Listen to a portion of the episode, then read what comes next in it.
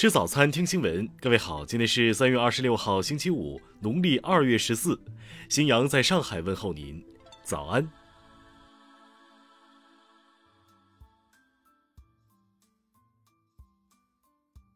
首先来关注头条消息。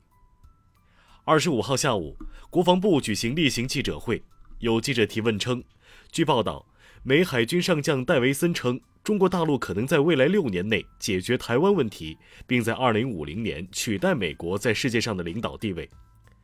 美军印太总部司令提名人阿奎利诺称，在印太地区最担忧的事情是中国大陆武力接管台湾。请问对此作何评论？新闻发言人任国强大校回应表示：“世界上只有一个中国，台湾是中国领土不可分割的一部分。台湾问题是中国内政，不容外来干涉。”中华民族必然实现伟大复兴，海峡两岸必然实现完全统一。外部势力以台制华，台独势力以武谋独，都是走不通的死路。任国强表示，一个中国原则是中美关系的政治基础。我们敦促美方恪守一个中国原则和中美三个联合公报，妥善处理台湾问题。我们坚决反对美方渲染所谓中国军事威胁。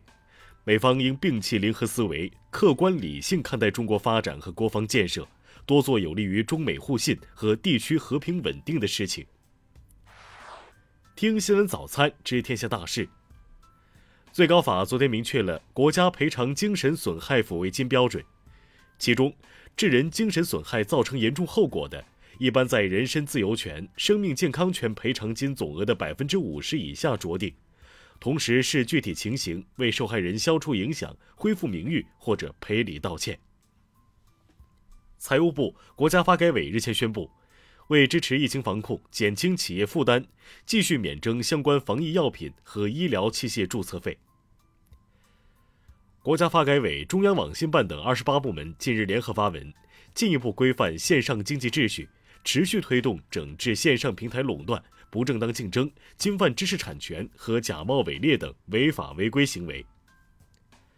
司法部昨天表示，在未来五年，要围绕重点领域、新兴领域、涉外领域加强行政立法工作。交通运输部昨天表示，随着国内疫情形势趋缓，决定取消道路客运车辆百分之九十的客座率比例限制。教育部近日印发通知。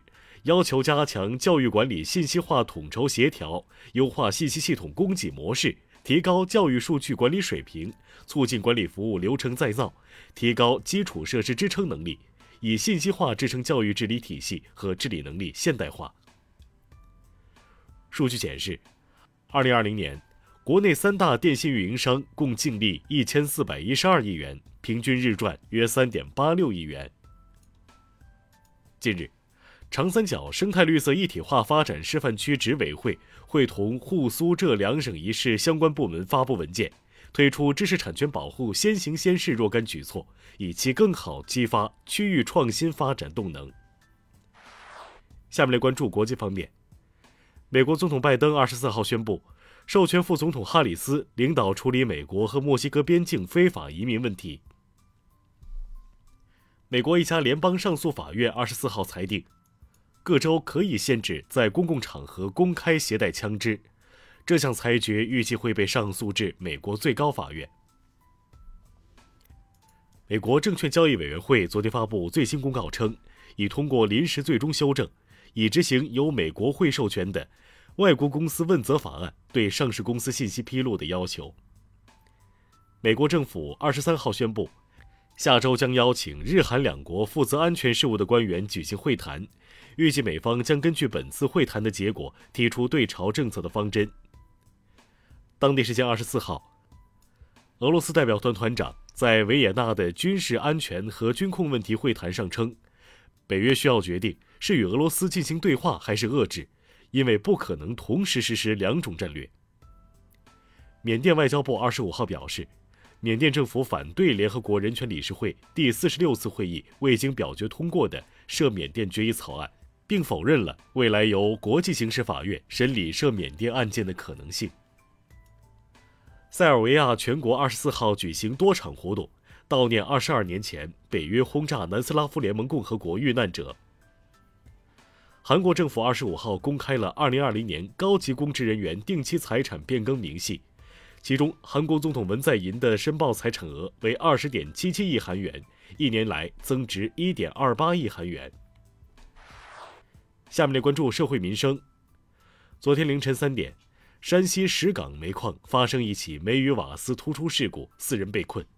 截至十五点，事故工作面瓦斯浓度已降至百分之零点五。达到井下瓦斯浓度安全数值范围，救援人员正在加紧营救。河南宁晋县警方近日破获一起十七年前抢劫杀人命案，两犯罪嫌疑人已被警方刑事拘留。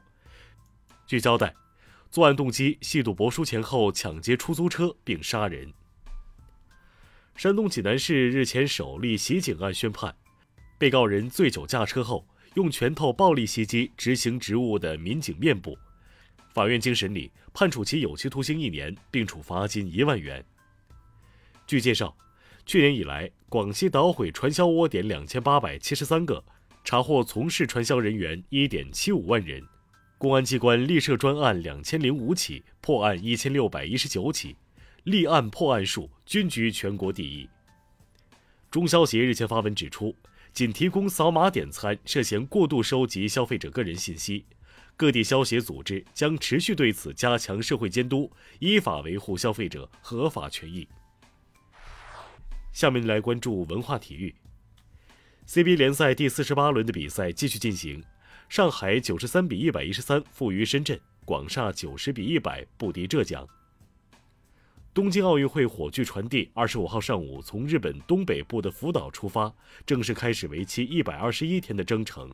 这也标志着东京奥运会向疫情下举行迈出了坚实的一步。《自然》杂志最新论文称，科研人员以迄今最高的准确度比较了基于铝、锶、铱的三种原子钟。这项研究结果朝着更精准复现秒定义的目标迈出重要一步。近日，长篇小说《艺术之眼》中文版首次翻译出版。该书由美国黄金时期的文学巨匠哈罗德·贝尔赖特于1914年创作完成，风靡20世纪初美国文坛。以上就是今天新闻早餐的全部内容。如果您觉得节目不错，请点击再看按钮。咱们明天不见不散。